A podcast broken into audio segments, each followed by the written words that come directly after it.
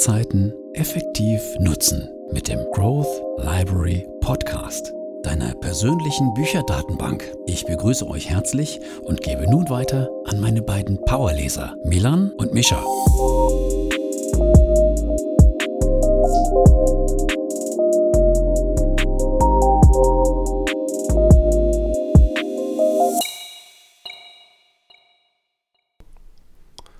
Herzlich willkommen zum Growth Library Podcast auch nochmal von meiner Seite.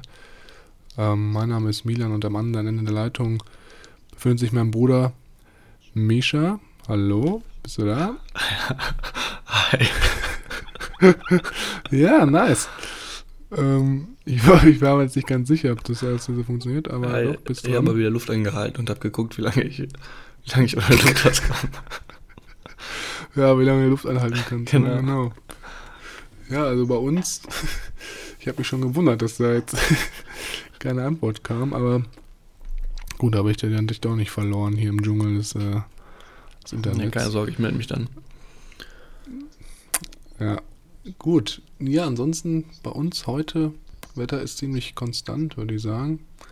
Ähm, hier wird aber teilweise auch dann wieder die Straße bei uns im Wohnviertel aufgerissen. Also es könnte sein, dass wir so ein paar Hintergrundgeräusche haben. Ich hoffe es nicht. Ich habe alle Fenster soweit zugemacht. Ähm, ansonsten äh, hoffe ich nicht, dass du irgendwas hörst. Ist, ist, vom Ton sollte es okay sein, denke ich mal. Mhm. Wie sieht es bei dir aus? Ähm, ja, tatsächlich lustigerweise ein bisschen ähnlich. Bei mir haben sie heute angefangen, ähm, die Hecke zu trimmen. Ähm, aber da habe ich auch schon jetzt länger nichts mehr gehört. Also ich hoffe, bin auch guter Dinge, dass es jetzt ähm, einwandfrei ohne läuft und wir nicht belästigt werden von irgendwelchen störenden Geräuschen. Ja, außer die Putzfrau klopft dann hinterher, äh, klingelt wieder Sturm. Genau, ne? soll ich kurz klingt wieder Sturm, so wie gerade eben. Aber Ja, mit abgeschlossener Tür kommt sie natürlich nicht rein. Da kann sie lange Das ist klingeln. natürlich auch, auch eine gute Taktik, einfach die Tür abschließen und die Putzfrau sozusagen aussperren. Richtig. Ja, nice. Ähm, genau, aber heute soll es ja auch eigentlich gar nicht so wirklich darum gehen, was äh, wir eigentlich so in unserem Privatleben momentan machen, sondern wir wollten eigentlich heute unser das erste Buch besprechen, was wir uns vorgenommen hatten oder was in der Struktur steht. Und zwar heute geht es um ähm, Der Mönch, der seinen Ferrari verkaufte von Robin S. Sharma. Und ähm, ich glaube, das wäre, glaube ich, erstmal, bevor wir wirklich anfangen einzusteigen, wäre es, glaube ich, interessant, erstmal so ein bisschen zu besprechen, wie du ähm, oder wie wir an das Buch gekommen sind ähm, und wie es dir sozusagen fast vor die Füße geschmissen wurde, würde ich schon, Mhm. äh, schon, schon äh, sagen. Ja. Äh, wie wir an das Buch gekommen sind. Also ich hatte es ja zuerst und habe es dann dir weitergegeben, nachdem ich damit fertig war. Und es ist tatsächlich so, dass ich hier ähm, über den Kontakt von ähm, ja, libanesischen Kollegen ähm, irgendwann mal im Gespräch gefragt worden bin, ob ähm, da, genau, stopp, so rum, was mein ähm, Purpose im Life ist. Da habe ich natürlich Mhm. erstmal überlegt, ähm, was mein, wofür ich gerade brenne, was mich interessiert und was ich so quasi meine Bestimmung ist. Mhm. Mm, Da wusste ich nicht wirklich was zu antworten, habe denen da so ein bisschen was erzählt, was ich gerade so mache und was mich so interessiert, aber nach zwei Jahren ist das wahrscheinlich dann auch wieder komplett über den Haufen geworfen. Also nichts wirklich befriedigend, befriedigendes konnte ich denen da auftischen. Darf ich einmal kurz einmal unterbrechen? Klar. Wie, na, grundsätzlich muss ich das vorstellen. Also, ihr habt euch sozusagen im Flur getroffen und der hat dich gefragt, hey, what's your purpose? Oder wie, wie, war, das, wie war die Situation? Ja, ähnlich. Also, Ähm, wir haben uns auf einem Gemeinschaftsklo getroffen und so, da hat er dann beim Zähneputzen gefragt. Nee, ähm, sowas haben wir hier nicht, gl- glücklicherweise. Ähm, Ja. Die haben, äh, ich glaube, durch einen Kollegen, durch einen anderen Freund hier, ähm, sind sie irgendwie in Kontakt gekommen und dann saßen wir mal am Abend zusammen und haben ein bisschen gequatscht. Und habt ihr euch einfach dann sozusagen in der Gruppe getroffen, Genau. also abends auf ein Bier oder irgendwie? Ja, wir haben tatsächlich, glaube ich, Wein getrunken.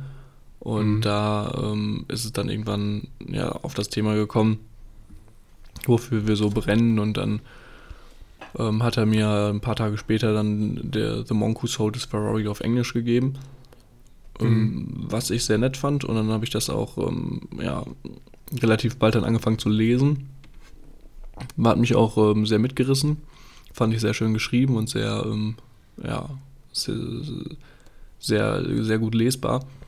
Und dann wollte ich, Ja, ich dann wollte ich ihm das halt irgendwann wiedergeben, weil ich damit fertig war. Und dann meinte er so, nee, äh, take it, ähm, spread the wisdom und äh, gib das anderen Leuten. Ja, und dann, Finde ich eigentlich, finde ich, Ja, klar. finde ich eigentlich voll cool, die Idee, dass das, äh, dass sie das so machen, dass die sozusagen dann die Bücher gar nicht behalten, sondern versuchen, die, die so durchzureichen, Mhm. dass halt möglichst viele Menschen dann auch die Möglichkeit haben, sich damit zu beschäftigen und dem Inhalt dann so ein bisschen ihre Gedanken, äh, die Gedankenanstöße holen Ja. können. Ne? Das ist eigentlich mega cool. Das ist auch das, was so ein bisschen, was wir verfolgen, dass wir versuchen, Buchinhalt so ein bisschen äh, an, an so viele Menschen wie möglich äh, ja, weiterzugeben. ist ja, Ja. bei uns auch der Fall. Wir lesen die Bücher und dann stehen sie meistens ja eigentlich eher rum und wir haben da, müssen uns kreativ überlegen, wie wir die ja, weiterverwenden, weil nachdem du ein Buch durchgelesen hast, ist es ja nicht der Normalfall, dass du dann denkst, ach ja, habe ich jetzt wieder Bock drauf, lese ich nochmal. Ja, was ich tatsächlich mache, ist manchmal nochmal so die Bücher aufschlagen und dann So nachzuschlagen. passagenweise. Genau, weil wir auch die Sachen markieren Ja. immer im Buch und deswegen ist es eigentlich ganz cool. Äh, ich habe das Buch ja auch jetzt hier gerade in der Hand sogar am Schreibtisch. Ähm, weil ich muss ganz offen zugeben, ein ungenutzter Zustand ist auf jeden Fall was anderes. Ja, das wurde schon ein paar Mal gelesen. Ungebrauchter Zustand, also so ein bisschen, die, die Seiten sind schon so ein bisschen vergelbt und äh, wenn man das aufschlägt, teilweise ist der Band auch schon ein bisschen eingerissen. Und äh, du hast es ja dann, glaube ich, in München gelesen, ne, während Genau. äh, deiner Freizeit. Ich habe das dann äh, damals, äh, letztes Jahr war das genau auf Ibiza gelesen im Urlaub. Fand ich echt mega cool. Also so mal am Pool so ein bisschen nebenbei das durchzuarbeiten. Und mit den 197 Seiten, 198 Seiten ist es eigentlich jetzt auch kein dicker Schinken. Ne? Also es war schon, war schon okay. Also auch für den Urlaub, ich Ja. will jetzt zum Urlaub jetzt zum Beispiel kein 1000 Seiten Buch mitnehmen. Und ähm, ja, was auf jeden Fall auch cool war, dass es halt eher so, wie du schon gerade gesagt hast, es ist angenehm geschrieben und du musst jetzt nicht jeden Satz 15 Mal lesen, um erstmal zu verstehen, was der Autor eigentlich da vermitteln will. Genau, richtig. Ja. Ja. ja, cool. Aber auf jeden Fall krasse Story irgendwie, dass du das dann so, dass es einfach so dann geschenkt wurde. Ja, das ist ja Fand ich auch sehr sympathisch, nice. sehr lieb, sehr aufmerksam, dass er dann auf einmal da kommt und mir das in die Hand drückt und sagt, yo, lies es und dann sag Bescheid, wie du es findest und dann sagt auch noch, dass ich das behalten darf. Ja, cool. Sehr netter Typ. Ja, ich würde sagen, wir sprechen vielleicht noch mal kurz immer ganz kurz über den Autor Mhm. und dann äh, über den Inhalt, was eigentlich das Hauptthema sein soll heute. Ja. Ähm, um uns mal so ein bisschen den Robin Sharma anzuschauen. Ich habe da ein bisschen Recherche betrieben und ähm, er ist halt kanadischer Autor und hat selber bis zu seinem 25. Lebensjahr als äh, Anwalt gearbeitet. Das wird, glaube ich, auch nochmal, wenn wir über den Inhalt sprechen, ein relevanter, relevanter, relevanter Aspekt. Und ähm, hat bis heute um die 15 Bücher veröffentlicht, alleine oder halt mit Co-Autoren. Und ähm, ansonsten betreibt er auch diverse ähm, Trainingsakademien. Also er hat, glaube ich, einen Online-Kurs und sonst auch verschiedene Live-Events. Und ähm, ja, zum Beispiel einmal ein Event heißt Titan Summit. Mm, da- Es ist ein viertägiges Event, wo halt dann wirklich ähm, auch dann Top-Speaker eingeladen werden. Zum Beispiel Shaquille O'Neal, der NBA-Star, oder Richard Branson. Ähm, und was mich, was ich ein bisschen krass fand, war irgendwie, dass diese vier Tage ähm, für das Event mit Verpflegung und allem drum und dran und Übernachtung äh, 25.000 US-Dollar äh, kostet Mhm. oder kosten. Also günstig, ja. Und ja, sehr günstig. Also ich glaube, das richtet sich wirklich so an Vorstandsführungskräfte, ja. die halt dann äh, versuchen wollen, da nochmal ein Maximum aus ihrer Position oder aus ihrem Leben herauszuholen. Ähm, genau, was noch kleiner Fun weckt, ähm, wenn wir nochmal schauen, was schätzt du, ist, äh, also wenn man mal Google jetzt ähm, mal äh, Richard, äh, Robin Sharma googelt, dann äh, kommt so ziemlich am Anfang so äh, das Nettovermögen äh, in US-Dollar, Mhm. warum auch immer. Ähm, was schätzt du, was, äh, was wäre so sein Nettovermögen oder was kannst du dir vorstellen? Ja, also so ganz arm ist er, glaube ich, nicht. Mit seinen Büchern, die auch relativ gut belesen sind und seinem ganzen anderen Kram, den du ja gerade noch erzählt hast, was er so macht. Ja. Wenn er da 25.000 US-Dollar verlangt für so einen Vier-Tage-Workshop, hätte ich jetzt so vielleicht so 2 Millionen gesagt. Ja, ähm, 2 Millionen wäre auch erst so meine Richtung gegangen. Also, also, aber es ist auf jeden Fall mehr. Also es ist Fünffache. so ich das verstanden habe, so ein Nettovermögen von 10 Millionen Oh, krass, okay. US-Dollar, ja. Also kann man auf jeden Fall ein paar, paar, Schwa paar Sparschweinchen mit füllen, sagen wir Ja. es mal so. ähm, mh, ja, gut. Äh, und das hat mich aber auch so ein bisschen, ähm, was ich noch weiterhin interessant fand, war, dass er wirklich seine Karriere als Anwalt oder seine Lebenserfahrung mit dem Buch ähm, verarbeitet und in dem Buch auflistet. Ne, ich weiß nicht, ob das, das war mir am Anfang gar nicht so klar, als ich das Buch gelesen Mhm. habe. Ich dachte einfach, er erzählt irgendeine Geschichte. Und dann habe ich hinterher noch ein bisschen recherchiert. Und ähm, es ist wohl wirklich so, dass, äh, dass das Buch so ein bisschen seinen Werdegang widerspiegelt. Also es, in dem Buch handelt es eigentlich die ganze Zeit von, von zwei Personen. Ja. Einmal Julian Mantle und John. Und Julian Mantle verkörpert, glaube ich, so ein bisschen den, den Robin Sharma. Und zwar ist es so, dass er wirklich ein erfolgreicher Anwalt ist, der ähm, verschiedene Vermögenswerte aufgebaut hat. Ähm, ein Ferrari, eine Yacht, ein großes Haus, Familie. Und irgendwann kommt dann halt so ein Turning Point, wo er sich von seiner Frau trennt und wo es ihm schlechter geht, der viel Stress auf der Arbeit hat und dann halt auch irgendwann diesen Herzinfarkt, Herzinfarkt bekommt und dann ins Krankenhaus eingeliefert wird. Und dann ähm, beschließt er, eine Auszeit zu nehmen, weil er dann sagt, okay, ist, irgendwas läuft nicht mehr richtig momentan, ich komme mit dem ganzen Druck und dem Stress nicht mehr klar und geht dann wirklich für drei Jahre ähm, lang nach Indien und äh, ver- verbringt diese drei Jahre im indischen Kloster und lebt dann mit den Mönchen dort und ähm, praktiziert mit denen Tag ein, Tag aus die verschiedenen Rituale, die die halt in ihrem im Tagesablauf eingebaut haben.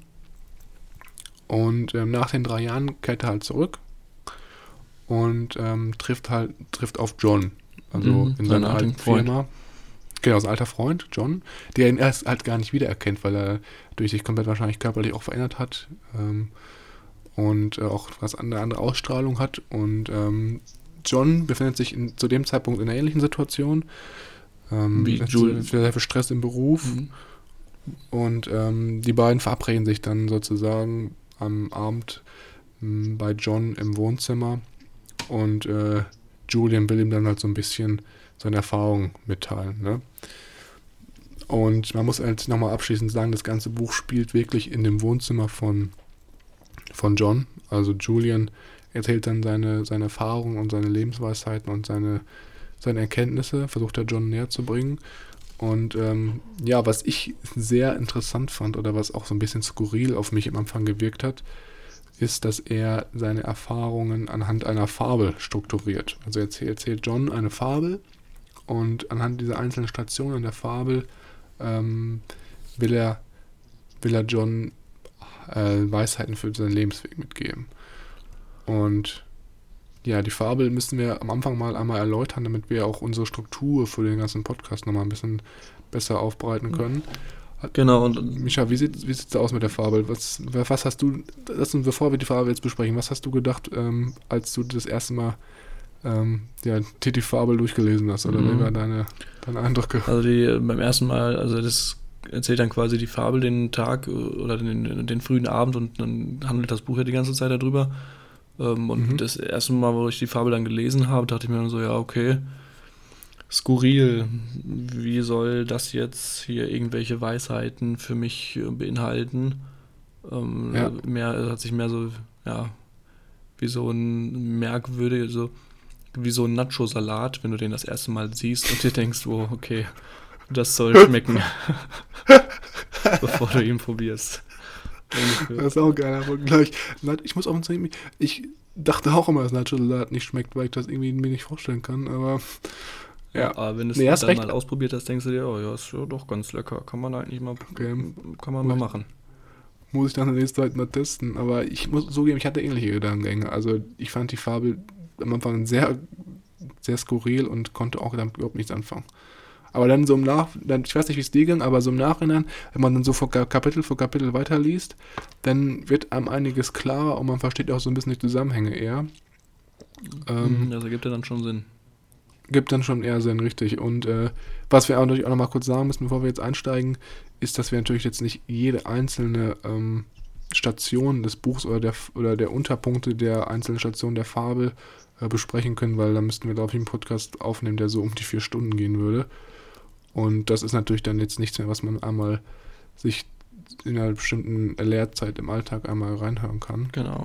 Und ähm, deswegen, wir, wir haben uns darauf entschieden oder darauf geeinigt, dass wir ähm, wirklich nur die Aspekte jetzt besprechen aus den einzelnen Fabelstationen, die wir wirklich als, äh, ja, so als für uns persönlich ähm, wichtig empfunden und auch vielleicht eigentlich für die Hörer mit am wichtigsten sein könnten. Ähm, ja. Starten wir, Dann würde ich sagen, starten wir durch. Starten wir mit, starten wir mit der Fabel mal erstmal, Ja. dass wir einmal den Hörer mit der Fabel vertraut machen Mhm. können.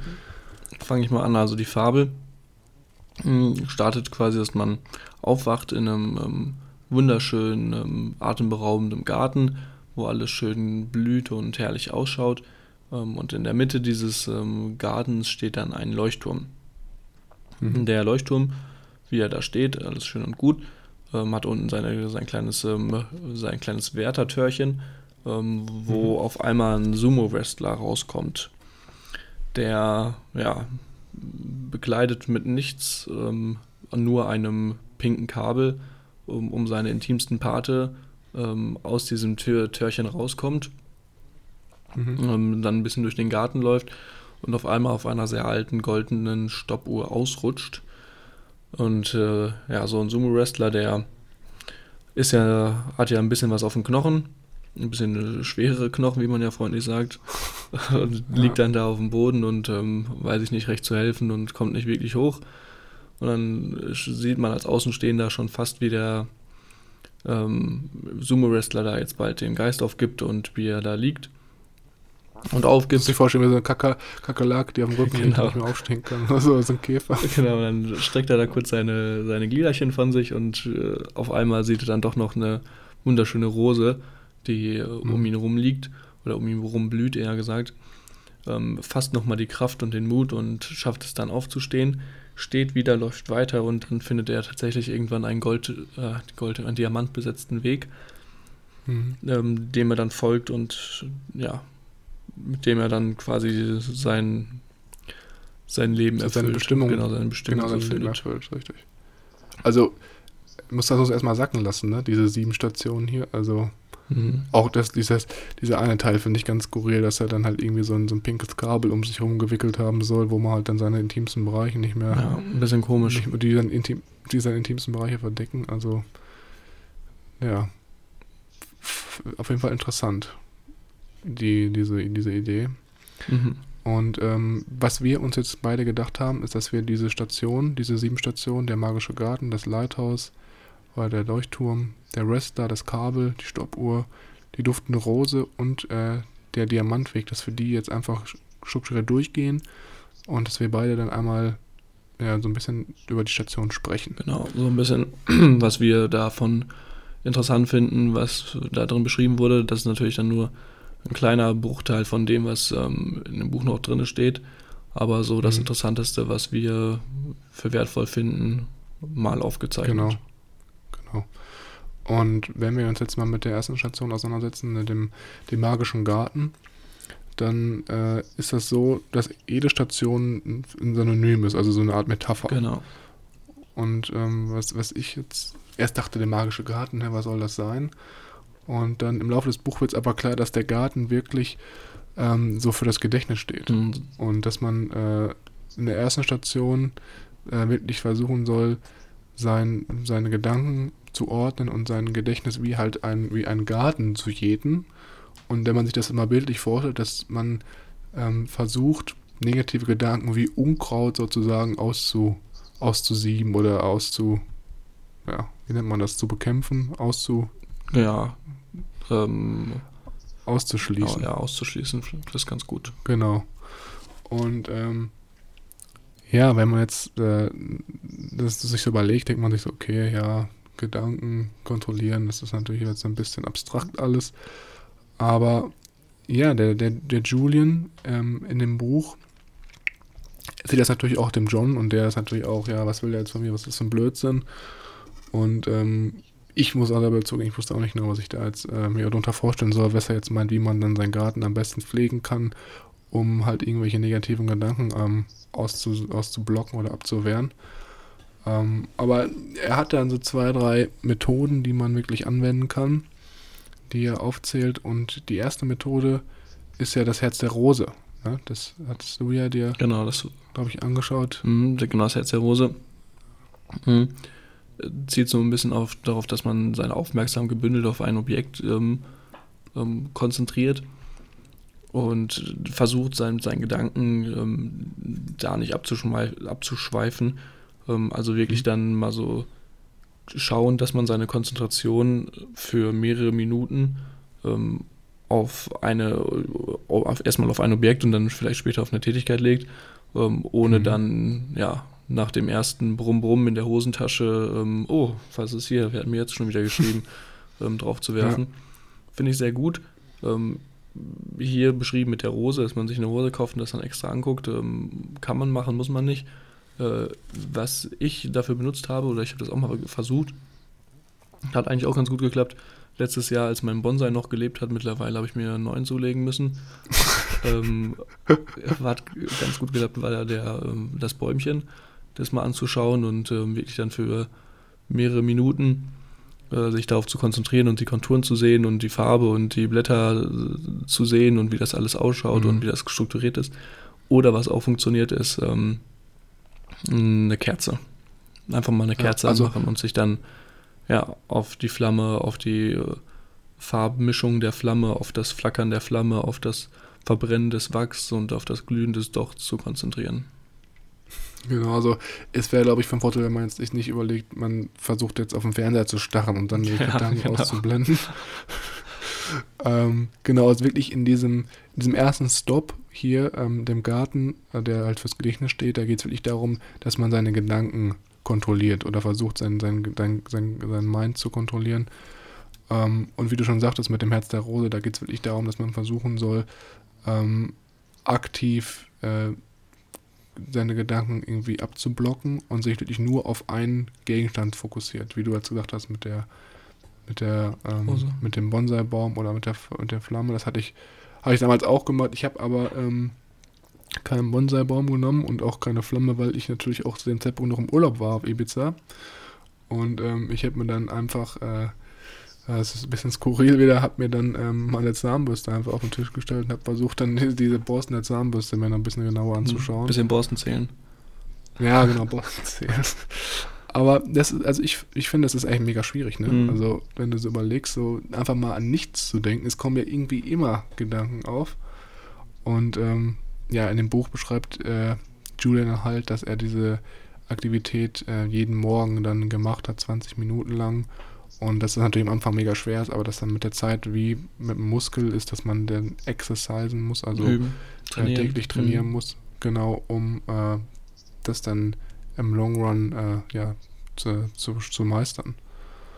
Ähm, fand ich mega interessant, irgendwie den Gedanken, dass man da so ein bisschen das auch versuchen soll, unter Kontrolle zu bringen. Ich meine, vorher denkt man ja gar nicht so drüber nach. Ne? Also die Gedanken kommen halt irgendwie auf und lösen halt irgendwelche Gefühle oder irgendwelche Aktionen aus, aber dass man wirklich da aktiv äh, auch so ein bisschen eingreifen kann, das war für mich äh, ganz neue, ganz neuer Gedankenanstoß irgendwie. Ja.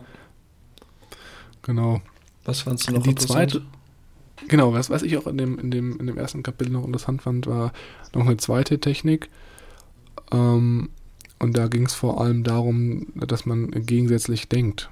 Also, dass man zum Beispiel ähm, sich klar wird, dass, dass, dass, der, dass, der, dass, der, dass der Geist halt eigentlich nur immer nur einen Gedanken äh, denken kann. Also, du kannst jetzt nicht sagen, irgendwie, du hast mehrere, äh, kannst gleichzeitig an mehrere Sachen denken. Mhm. Und dass, wenn du zum Beispiel merkst, dass du negativen Gedanken hast, der aufkommt, dass ähm, du dann dir dessen bewusst wirst und diesen Gedanken dann sofort ähm, ausblendest und dich versuchst, sofort auf irgendwas Positives zu fokussieren. Also ich hatte das zum Beispiel auch dann, keine Ahnung, ich äh, war dann auch im Urlaub, habe das natürlich auch im Urlaub gelesen, wie schon gesagt.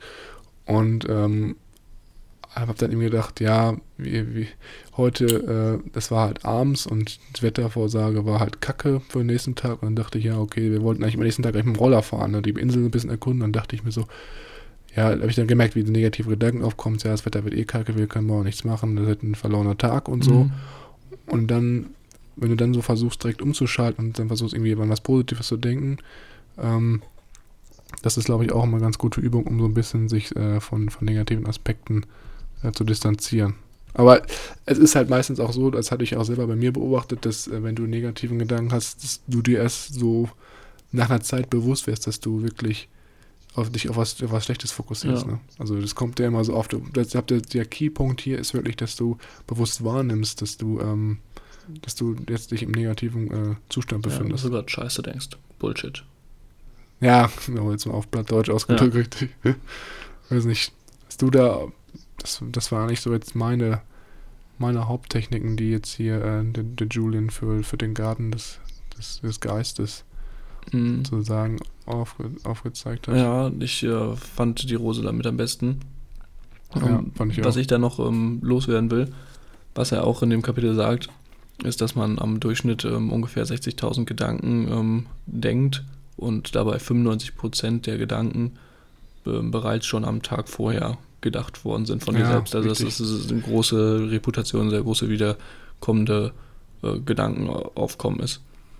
Das fand ich auch mega krass. Ja. Irgendwie, dass du das ist man sich eigentlich so gar nicht bewusst, ne? aber im Endeffekt ja, wiederholen sich die Gedankengänge eigentlich immer. Du hast immer die gleichen Fokuspunkte, die du einfach dann so wiederholst Ja. und mit denen du deine Zeit verschwendest irgendwie. Ne? Mhm. Ja. Okay. Nicht, nicht unbedingt, aber teilweise schon, ja. Nächster Punkt. Ähm, der Leuchtturm, der dann in der Mitte Genau. von unserem, ähm, von unseren, ja, von unserer Innenwelt, von unserem Garten steht, steht so ein bisschen für, ähm, ja, der Grund, warum ich das Buch bekommen habe, folge deinem, deiner, deiner, deiner Bestimmung, deinem Ziel oder deinem, Genau. deinem Streben. Ähm, es steht so ein bisschen für die Prioritäten und für die Ziele, die du dir in den verschiedenen Lebensaspekten setzt und ähm, die du erreichen möchtest. Ähm, einfach so, so, so ein bisschen Zielsetzung, ähm, Mhm. was ich auch ähm, hier sehr gut fand oder warum ich das jetzt auch gerade gesagt habe mit den, ähm, mit den 60.000 Gedanken, die du denkst.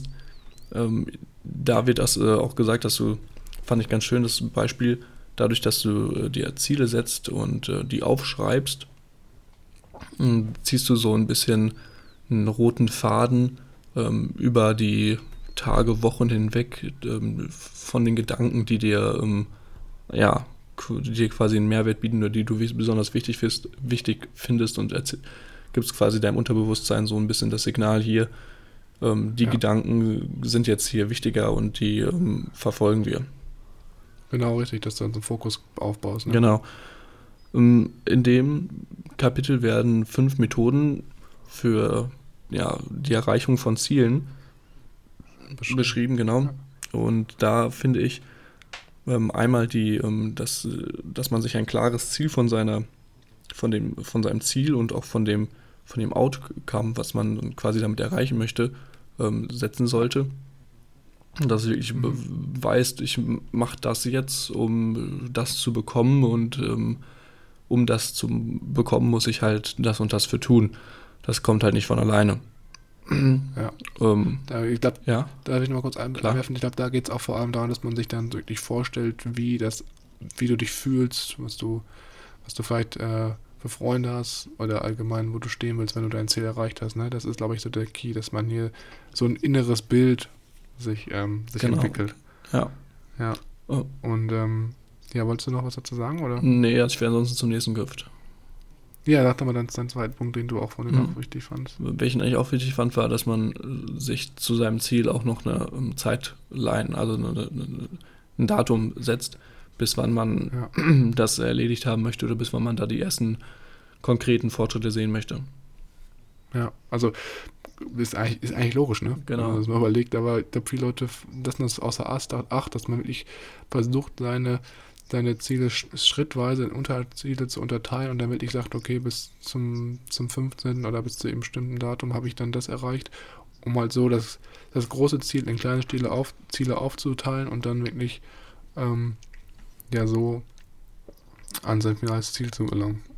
Von den fünf Methoden, wenn wir da mal da zurückkommen, fand Mhm. ich auch ähm, sehr interessanten Punkt, dass er äh, halt auch äh, erzählt hat, dass man versuchen soll, so einen positiven Druck aufzubauen. Das heißt, wenn du jetzt, jetzt mal plump gesagt sagst, okay, ich, ich würde gerne, ähm, keine Ahnung, Singer werden oder, oder, oder Schauspieler, Mhm. dass du wirklich dann versuchst, ähm, jedem aus deinem Familien- und Bekanntenkreis davon zu erzählen. Ne? Du sagst dann, Ahnung, man kennt das ja eigentlich immer bei irgendwelchen Verwandtschaftstreffen oder bei irgendeinem Geburtstag, dass du dann wirklich dann sagst, okay, Leute, ich habe mich jetzt an der Schauspielschule angemeldet und äh, möchte jetzt in äh, zwei Jahren meinen ersten, meine erste Rolle oder meine erste kleine Rolle im Film haben. Dass du das wirklich dann versuchst, so vielen Leuten zu erzählen, die du kennst, damit du wirklich so einen Druck aufbaust und du sagst, okay, jetzt muss ich mir auch selbst treu bleiben, ich möchte jetzt auch selber die Leute nicht als nicht als Idiot vor den Leuten stehen, ne? Und dann äh, wirklich das Ziel auch erreichen. Also das war auch mhm. ähm, ja, sehr interessant. Finde ich auch gut, aber ich ähm, sehe den Punkt auch ein bisschen kritischer. Also wenn ich jetzt irgendwie meinem Erzfeind erzähle, der mich überhaupt nicht leiden kann, ja, ich will jetzt hier, weiß ich nicht, mir ähm, also der erste Mann ähm, sein, der äh, zum Mars fliegt oder so, und der mir dann erzählt hier, ja, nee, pff, was bist du denn für einer? Ähm, ja. Das kriegst du auf keinen Fall hin. Ähm, kann das natürlich auch wieder so ein bisschen ins Negative ziehen. Also, aber auch mit dem, also ich finde den Punkt an sich gut, aber mit dem Hintergedanken im Kopf, dass man da vorsichtig ist und auch aufpasst, wem man da was aber meinst du nicht, dass man nicht, so, dass man nicht so als Idiot dasteht oder so, dass man ja nicht, dass es nicht, dass du quasi durch diesen positiven Druck, den du versuchst aufzubauen, ins Negative gehst und dann so ein bisschen Selbstzweifel bekommst, äh, schaffe ich das überhaupt wirklich oder so. Also den ah, Leuten, okay, denen ich das, das erzähle, so. sollten dann auch möglichst ah. dann sagen, so, ach echt cool, ja, finde ich gut, unterstütze ich ah, dich okay. dabei, was, wie kann ich helfen so. Ja, okay, und, okay, das verstehe ich. Also ja. es ist ja Positive Pressure soll es ja sein und nicht hier, ja, Negativ, wieder ja. runterziehend und demotivierend sein. Ja, stimmt. Ja. ja. Da hatte ich gar nicht drüber nachgedacht. Guter, coole Idee, dass man da auch so ein bisschen selektiert, wem man jetzt da wirklich. Genau. Aber das, die, das erinnert mich auch so ein bisschen so, also die Punkte, die er da beschreibt, so ein bisschen an die smarte Zielsetzung. Ich weiß nicht, mhm. mit dem spezifisch, messbar, ähm, attraktiv, realisiert und terminiert. Aber mhm. ja, das ist ein anderes Thema. Das ist ein ne? anderes ne? Thema, kann man ja mal googeln. Da gibt es bestimmt auch ganz viel im Internet. Ja, stimmt. Das haben wir auch damals gehabt in der Uni. Mega cool. Ja, ich glaube, das war, reicht auch erstmal, wenn wir jetzt ja. da nochmal das als von den fünf Methoden aufzählen. Ähm, genau, dann die nächste Station in der Farbe ist natürlich dann der, der Sumo-Ringer. Ne? Mhm. Ne? Ähm, das ist dann somit eigentlich die, für mich so eigentlich der einprägsamste Teil. Und ähm, der Sumo-Ringer steht eigentlich ähm, hauptsächlich dafür, dass man sich so ein bisschen ähm, im Leben gehen lässt und äh, halt so seinen Schweinehund nicht überwinden kann. Und ähm, in dem Zusammenhang bringt der Julian Mantel in, in seiner Erzählung auch ähm, das Wort äh, Kaizen. Und äh, Kaizen äh, kommt aus dem Japanischen und steht für lebenslanges Lernen und lebenslanges, äh, lebenslange Verbesserung ähm, der Persönlichkeit oder allgemein, egal jetzt ob es Persönlichkeit ist oder irgendein Produktionsprozess in der Fabrik. Ähm, und ja, also ich fand, fand das eigentlich schon ganz cool, wenn man überlegt, dass, dass wirklich, ähm, dass man wirklich versuchen soll, sich jeden Tag so ein bisschen aus der, aus der Komfortzone zu pushen. Also ähm, ich, was, was ich ganz prägnant fand in dem Buch, ähm, als er da geschrieben hat, dann äh, ähm, Practice Kaizen by pushing yourself daily, do the things you fear. Also dass man wirklich versucht, jeden Tag ähm, Aktionen durchzuführen, vor denen man eigentlich äh, so ein ungutes Gefühl hat. Jeder kennt das natürlich, ne? Also ich glaube, jeder war schon mal so in einer Situation, wo du irgendwie äh, irgendwas halt machen musstest und dann irgendwie das Gefühl hattest, oh nee, das möchte ich eigentlich nicht machen, das, ist, fühle ich mich mega unwohl. Ähm, zum Beispiel bei mir war das am Anfang sehr extrem, als ich an der, äh, an der an meiner Uni war, im Bachelorstudium und ähm, wir halt immer in Minigruppen äh, verschiedene Themen besprochen haben und diskutiert haben und ich halt auch vom vom Englisch am Anfang ein bisschen eingeschüchtert. so ein bisschen eingeschüchtert war, genau, weil viele Leute, die im, im Diskussionskreis da auch saßen und die halt alle mega gut Englisch sprechen konnten, weil die halt teilweise auch ein, zwei Jahre im Ausland waren, Amerika, was ich nicht war, oder halt auch wirklich so ein ganzes Abitur in England gemacht hatten und dann natürlich perfekte Aussprache hatten. Mhm. Und ich da so ein bisschen immer das Gefühl hatte, okay, kann ich das jetzt wirklich, äh, mhm. kann ich mich da wirklich auch äh, von meiner Ausdrucksweise beteiligen im Gespräch? Ja. Und äh, da musste ich auch immer so ein bisschen mich aus der Komfortzone ähm, versuchen rauszubewegen, um dann wirklich Teil der Diskussion zu werden. Und ich denke, jeder kann da irgendwie ein, zwei Beispiele aus seinem, aus seinem Leben aufzählen, die wirklich so ein bisschen ihn auch, auch zurückhalten, irgendwelche Aktivitäten zu tun. Mhm. Und ähm, Genau, und jetzt in dem Zusammenhang hat dann der, der Julian auch wieder zehn verschiedene Aspekte oder zehn Regeln ähm, aufgestellt, die wirklich dann auch dir helfen sollen, dich so ein bisschen aus deiner Komfortzone zu pushen und deinen Schweinehund zu überwinden. Mhm.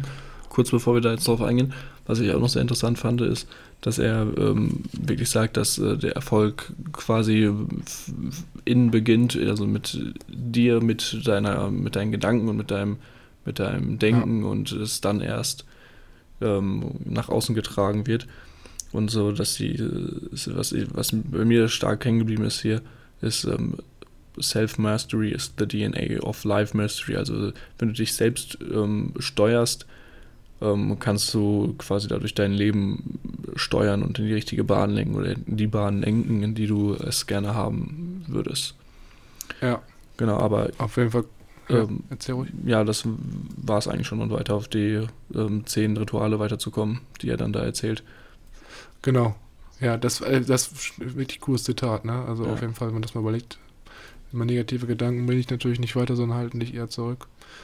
Ähm, genau, jetzt nochmal zu den, zu den diesen zehn Anhaltspunkten, zehn Regeln, die er wirklich dann aufteilt. Also, was ich da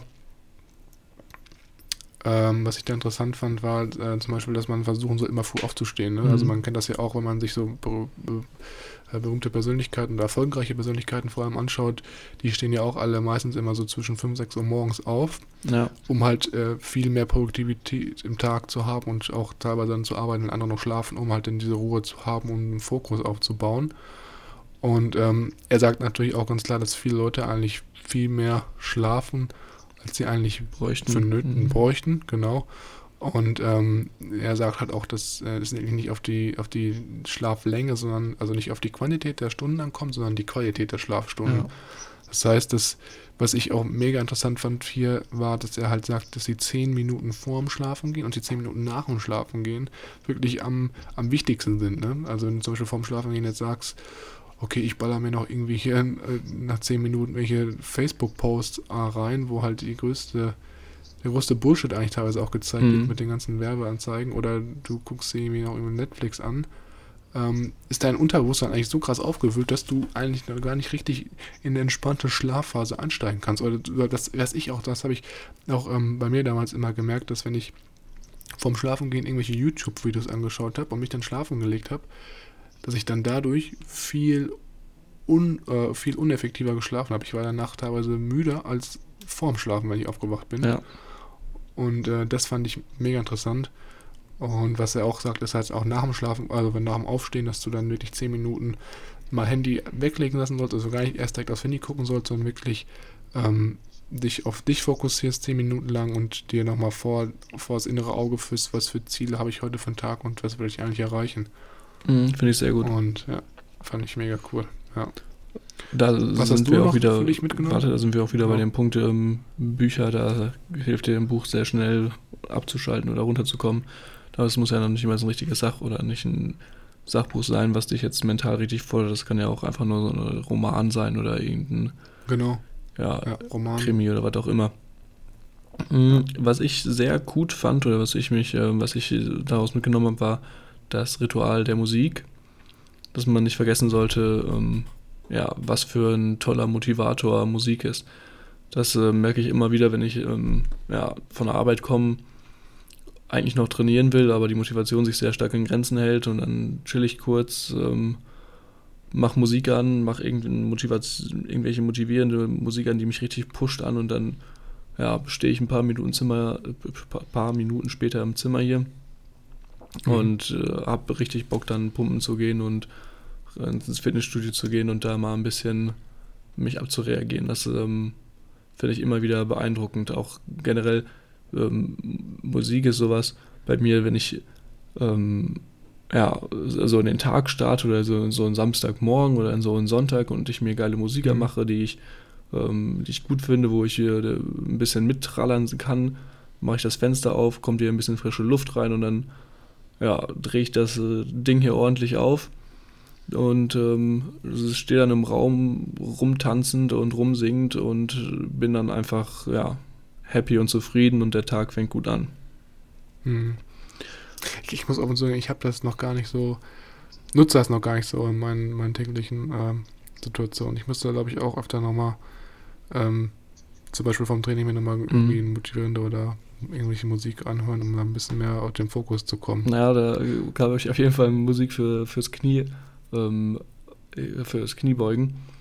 Ähm, für das, äh, oh, ich, ich weiß nicht genau, wie es heißt, aber es ist ähm, sehr passend, wo er dann singt hier richtig schön energisch dann so, I'm gonna carry this shit on my fucking.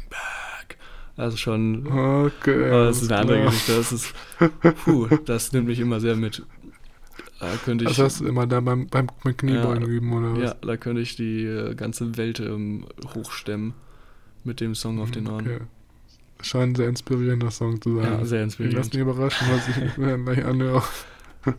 Ähm, Okay. Gut, nächste, dass ähm, der Sumo-Wrestler, der jetzt ja aus der ähm, Tür kommt, äh, unab dessen, dass man sich vielleicht nach dem ersten Moment ein bisschen ähm, ja, beeindruckt fühlt von der Masse, die er mit sich trägt, ähm, kommt Mhm. natürlich noch, dass der Fakt ist, dass er nackt ist, bis auf das ähm, pinke Kabel, das ähm, ihn ja, seine intimsten Parte bedeckt.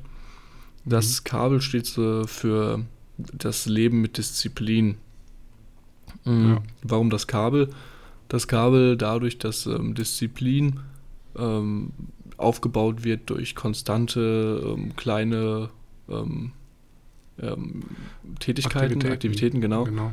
ähm, die du halt die ganze Zeit mit äh, Freude im besten Fall ausführst.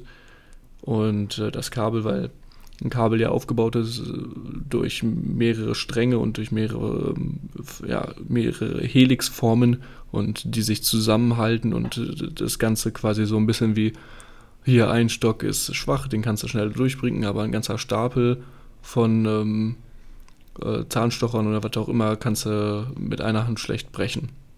Mhm. Mhm. Also wirklich, da geht es nochmal darum, dass man äh, versucht, kleine Schritte über einen längeren Zeitraum ähm, zu tätigen, um dann so eine Art Momentum aufzubauen und wirklich an seine Disziplin zu schulen. Ne? Genau, also täglich irgendwie sich eine Routine vornehmen und das dann durchführen und dann auch wirklich Mhm. beibehalten und lieber klein anfangen mit meditieren fünf Minuten am Tag und dann nach einer Woche zehn Minuten oder äh, Genau. was halt vielleicht noch kleinere Steps mit acht Minuten oder vielleicht auch nur eine Minute mehr, aber das dann wirklich dann machen und äh, durchführen und beibehalten. Ja, ich glaube, hier geht es auch so ein bisschen darum, dass man wirklich versuchen soll, äh, nochmal seine Gedanken und Disziplin zu kontrollieren und seine Tätigkeiten. Ne? Genau. Ähm, Ähm, was ich ja, aber da, genau, erzähl mal, was du da am, am wichtigsten fandest. Das war auch mein, mein Punkt, den ich Aha. auch am, am meisten mitgenommen hatte. Ähm, was ich sehr gut fand, war hier ähm, das Mantra. Ähm, Erstmal, vielleicht einmal ganz kurz, bevor wir einsteigen, sorry, dass ich unterbreche. aha. Was ist, was ist ein Mantra überhaupt oder was, äh, was, Mhm. was ist das Ziel eines Mantras? Also, wo es jetzt herkommt, kann ich dir auch nicht sagen. Aber was das Ziel davon ist, dass du quasi morgens und abends oder zwischendurch geht natürlich es auch immer, dir einen, Satz hast, den du, der Mhm. dir Kraft schenkt oder der, ähm, der beinhaltet, was du dir vornimmst oder was du sein möchtest. Ähm, Im Buch wird vorgeschlagen, mm, I'm more than I appear to be, all the world's strength and power rest inside of me. Dass Mhm. man den dann halt einfach immer wieder konstant wiederholt. Und Mhm. Also nochmal übersetzt jetzt, dass man sagt, ich bin mehr, als ich eigentlich erscheint sein zu bin und äh, dass die ganze Stärke und Energie der Welt in mir sitzt. Ist natürlich jetzt wieder, sorry, dass ich einmal nochmal ein, ja, anschmeiße, aber es ist natürlich wieder ein bisschen, ein bisschen abstrakt jetzt, aber das Ziel ist wirklich, dass man dieses Mantra dann durch den, durch den Alltag oder halt, wenn man morgens aufsteht, wenn man jetzt zum Beispiel das verbindet, dass man sagt, okay, die ersten zehn Minuten des Tages sind mir sehr wichtig, ich setze mich, fokussiere mich nur auf mich, mache das Handy aus und gebe die ersten zehn Minuten des Tages meine Ziele ähm, für den Tag durch, dass man dann vielleicht auch das Mantra einmal wiederholt, um so ein bisschen ähm, so, eine, so eine positive Einstellung zu generieren und so ein bisschen sich auf deine, seine Main Goals fokussiert. Ne? genau, so der Energieträger, der dich ein bisschen durch den Tag trägt. Machst du das eigentlich, oder hast du jetzt, du hast mir letztens auch erzählt, dass du jetzt auch eins für dich entwickelt hast. Also du musst ja nicht sagen, was du jetzt genau Ja, da für dich genau. persönlich äh, reingeschrieben hast, aber ähm, wann wendest du das an oder hast du da schon irgendeine Rituale? Äh, ja. Mm, ja, ich wollte mir das eigentlich auch dem morgens oder abends zu machen, aber mittlerweile, oder momentan ist es so, dass ich ähm, ja, ähm, ein bisschen abweichend von meiner eigenen Tätigkeit ähm, mir ein bisschen extra verdienen kann mit Schichtarbeit. Und da mhm. Hat man halt zwischendurch mal ganz gut Zeit, wenn du monoton immer und wieder das gleiche machst. Ähm, mhm. Da ist halt entweder die Wahl zu verblöden oder dich ein bisschen mit deinen Gedanken zu beschäftigen oder was auch gut läuft, ähm, ist tatsächlich Rechnen, Kopfrechnen. Ähm, Wie, du machst da Kopfrechnen am Fließband? Ja. Habe ich jetzt gestern tatsächlich auch für mich entdeckt, mal wieder ein bisschen Mathe rechnen. Bei ein bisschen okay. Prozentumwandlung und sowas. Das klappt eigentlich ganz gut. Ja, mm. cool. Oder kleine Aufgaben, aber ist auch egal.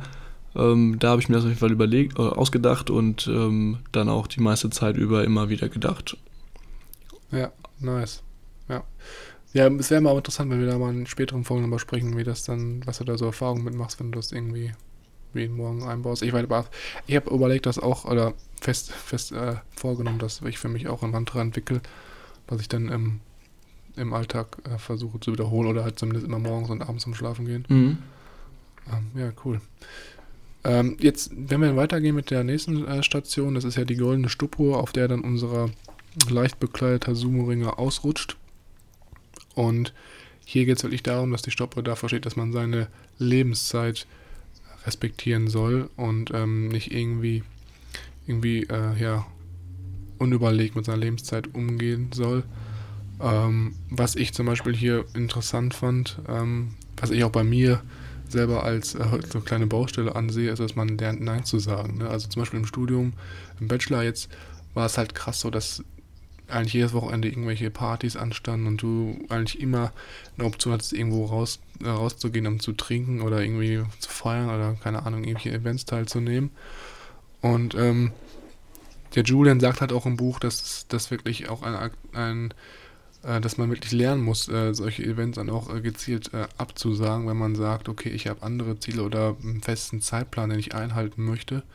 Und dass man dann vielleicht sagt, okay, ich gehe nur einen Tag am Wochenende raus und nicht jeden Tag und wenn dann nur bis zwölf oder bis zwei ähm, und dann wirklich an seinen Aufgaben arbeitet. Mhm. Und ähm, das war bei mir zum Beispiel im Studium, hatte ich da teilweise nicht so die Disziplin für, äh, dann wirklich zu sagen, nee, ich habe jetzt das, äh, die Aktivität, die ich durchführen möchte und äh, kann jetzt kann jetzt da äh, nicht äh, auf die Party verzichten. Ne? Also das war ja. War irgendwie für mich schwierig. Ich weiß nicht, wie es bei dir ist, ob du das schon so, so ganz klar distant äh, separieren kannst, aber das ist auf jeden Fall noch was, wo ich auch noch ein bisschen dran arbeiten muss. Ich sage, okay, nee, ich habe heute die Aktivität und das muss fertig werden und das ist mir jetzt egal, wenn der ähm, Johannes seine, seine Hausparty schmeißt und die ganze Bude abreißen lassen will. Hm, ne? Ja, nee, ich muss sagen, ich bin da eigentlich schon eher der Fortgeschrittenere und das Nee, ähm, ich finde, also es geht auch so in die Richtung hier, das Zeitplanen und Wochenplanen und deine, ähm, dein, ja, deine Zeitplanung richtig hinzubekommen. Ich finde, das mhm. ist eigentlich ganz in Ordnung. Ähm, klar, es klappt mal eine Woche gut, dann sind da wieder ein paar Wochen, die es nicht so gut sind. Also es ist immer so 50-50. Aber was ich merke, was oder was ich für, vom Bauchgefühl her denke, ist, dass bei mir es noch ein bisschen kritischer ist mit dem ähm, ich nehme es mir zwar vor, die zwei Stunden jetzt irgendwie hier was zu machen. Mhm. In der Zeit sitze ich dann auch da und ähm, ja, habe mir die Zeit dafür genommen. Aber meine Konzentration schweift dann doch oder meine Gedanken schweifen dann doch äh, sehr schnell wieder ab oder sind dann schon, ja, wie es halt so typischerweise dann doch auch manchmal bei mir ist, dass ich dann am Handy bin und durch den Instagram-Feed swipe und scrolle und das ist dann dann eher mhm. natürlich kontraproduktiv und dann diese Bindung der Konzentration ist dann ähm, doch etwas, was ich manchen sehr stark ähm, beneide. Ja, mhm. stimmt. Aber was ich hier so an Methoden ganz gut fand, war auch die, ähm, das, was hier beschrieben wurde, das 80-20-Prinzip, das Pareto. Das kennt ihr. Wie bitte? Pa ja. ja. Ja, jetzt, sorry, ich unterbreche dich ein bisschen auf, das fällt mir heute auf. Ja, das Paetron-Prinzip, dass man quasi, ich glaube, das war der Erbsenbauer, der herausgefunden hat, ähm, dass mit dass 80% seiner gewonnenen Erbsen durch 20% seiner angewachsenen, ähm, ja. Angebaut, angebauten Pflanzen. Genau. Pareto-Prinzip heißt es. Genau, das, ja. das durch 20% seiner ähm, angepflanzten, ähm, Wachs, äh, angepflanzten Pflanzen ähm, wächst. Was man mhm. tatsächlich auch auf viele andere Bereiche ähm, beziehen kann. Äh, ich weiß gar nicht, ich glaube, das kannte ich vorher schon, aber es ist auch wie immer wieder ein Prinzip oder ein ähm, ein, ähm, ja, doch ein Prinzip, das ähm, man immer wieder in Büchern vor die Füße geworfen bekommt. Ja, also wirklich in, ich glaube, so fast jedes Buch, was irgendwie sich mit äh, effektiver Zeitnutzung beschäftigt, da wird das Pareto-Prinzip genannt, was da wirklich, wie du schon sagtest, sagt, dass also 80% der Arbeit in 20% der Zeit erledigt mhm. wird.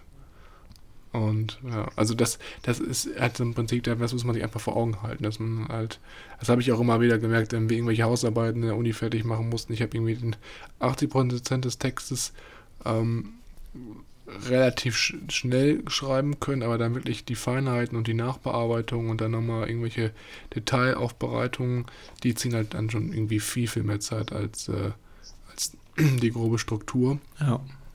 Und wenn man sich dessen bewusst ist, dann kann man auch viel, also habe ich dann gemerkt, konnte ich viel schneller einen Schlussstrich ziehen und sagen, okay, wenn ich jetzt das noch weitermache, es wird so viel Zeit kosten und es aber im Endeffekt nur für 20% der Arbeit Ausschlag geben, dann sagst du dir, okay, ich mache jetzt vielleicht einen Tag nochmal diese, diese Feinarbeit an das Ende und dann gibst du die Arbeit ab und das äh, hat sich für mich persönlich auch immer sehr, sehr bewährt.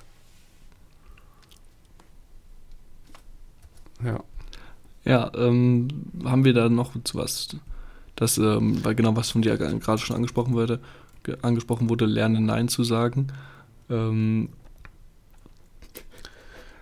ähm, ja, das fand ich, ist bei mir tatsächlich auch was, was ich noch ein bisschen verbessern muss, was ich auch in der Ausbildung gemerkt habe. Wenn dann irgendwer zu dir kommt und sagt, hier kannst du noch das und das machen, bin ich meistens immer der Idiot, der dann sagt, ah, ja, okay, obwohl du eigentlich dir vorgenommen hattest, schon um zwei zu gehen oder so das stimmt. Ja, das, das wäre eigentlich jetzt das, was ich der Stoppuhr am meisten mitgenommen hätte. Ich glaube, wir könnten jetzt schon mit der, mit der Rose weitermachen, die dann unseren Summeringer wieder aufwecken lässt oder aufstehen lässt. Mhm, genau. Die duftende Rose, die da dann ähm, zu Gesicht bekommt, die ihm wieder die Kraft gibt, ähm, steht so ein bisschen dafür, ähm, selbstlos anderen zu ähm, dienen, beziehungsweise zu, auch zu helfen ähm, ja, was habe ich da so richtig mitgenommen? Ähm, einmal. Ja, da geht's. Ja. Ich weiß, da kurz einwerfen nochmal. Also, wie du sagtest, es geht darum, dass man ähm, der Gesellschaft auch so ein bisschen was zurückgibt und auch positive Energie aufbaut und um ähm, oder eine positive Einstellung vielmehr aufbaut, um ja um seine, seine, seine Aktivitäten auch auf andere zu richten und nicht nur auf sich selbst, was man halt auch erkennt im Leben, dass man nicht immer alleine im, im Fokus steht, sondern dass auch ähm, es auch wichtig ist, äh, ja, so ein bisschen fürs Wohlgefühl der, der anderen äh, zu sorgen. Und ähm, ja, was, was für mich ein ganz wichtiger Punkt war, den ich damit genommen habe, ist, dass man äh, versucht, ähm, wirklich Beziehungen zu Menschen, die einem wichtig sind und mit denen man sehr gut klarkommt und wo man weiß, okay, die Chemie stimmt hier, ähm, das ist ein wirklich guter Freund ähm, oder Freundin in dem Fall, äh, dass man dann versucht, die auch wirklich zu pflegen. Ne? Also das ist ja auch heutzutage immer schwieriger oder es ist gar nicht mehr vielleicht so, gar nicht mehr so ein, so ein Wertgefühl dafür da, weil du halt so viele neue Leute über soziale Medien kennenlernst und teilweise Freundschaften auch so schnell ausgetauscht werden, dass man gar nicht mehr so, so, einen, so einen tiefen, tiefen Sinn oder tiefen Fokus auf wirklich die Freundschaften legt, die, ähm, die einem wichtig sind. Ne? Es gibt ja zum Beispiel Leute, die dann halt einen Freundeskreis haben von, weiß ich nicht, auf jeden Fall wesentlich sehr großen Freundeskreis und aber mit kein, keiner Person wirklich eine tiefgründige Freundschaft haben. Ne? Also immer so alle so oberflächlich kennen und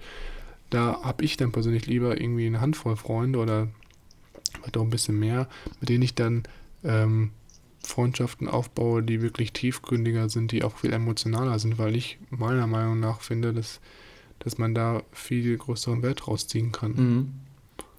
Ja, was ich da auch sehr gut fand in dem Kapitel war ähm, diese kleinen ähm, ähm, Acts, wie heißt es auf Deutsch? Tätigkeiten, Tätigkeiten ja, genau, die, die ja. ähm, man quasi zur Freude anderer ausübt, was halt bei, ja, fängt an bei der bei der älteren Dame, der man über die Straße hilft und geht bis zum ähm, zur freiwilligen Arbeit, bei der du dich für ein Jahr, weiß ich nicht, nach Ähm, Bei Tafel zum Beispiel. Oder so. genau, wo man sich halt dann schon ein bisschen stärker verpflichtet, da ähm, wöchentlich, monatlich irgendwas zu machen. Oder was, was, was auch zum Beispiel, das ist ganz simpel gesagt, so ein, einfach Leute anzulächeln, denen man vorbeigeht oder so, ne? einfach denen so ein bisschen oder Mhm, respektvoll ja. anderen Leuten gegenüberzutreten. Das ist ja auch schon so ein bisschen was in die Kategorie reinfällt. Das ist ja auch, ähm, ja. Finde ich sehr gut, ein guter. Punkt auch gerade, also in der Arbeitswelt einfach mal mit einem freudigen Lächeln oder mit dem anderen mit einem Lächeln begegnen, ähm, Ja. kann da schon viel ausmachen.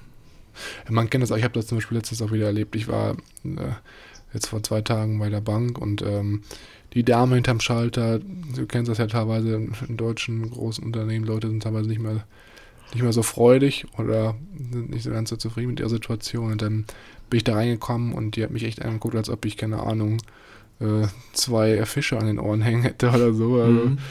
ziemlich skurril und auch ziemlich genervt hat es auf mich gewirkt. Und dann ähm, habe ich ja trotzdem versucht, irgendwie locker zu bleiben, sachlich und anzulächeln und auch freundlich. Und am Ende hat sie dann auch so mir so ein kleines Lächeln zurückgeschickt. Das ist jetzt natürlich eine sehr kleine Aktivität, aber wenn du schon so durch so ein Auftreten denn die, die Gefühlslage anderer Personen äh, ändern kannst, ist das, glaube ich, auch schon, schon ganz cool.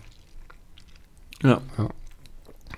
Gut, äh, letzte Station in unserer Fabel ist dann äh, der diamantbesetzte Weg, der wirklich dafür steht, dass man ähm, ja einmal diesen den Prozess der, äh, der Entwicklung äh, ein bisschen mehr schätzt und auch äh, Freude daran hat und wirklich auch ähm, sich, äh, sich auf die Zukunft fokussiert und auch seinen, seinen Werdegang. Ne? Mhm.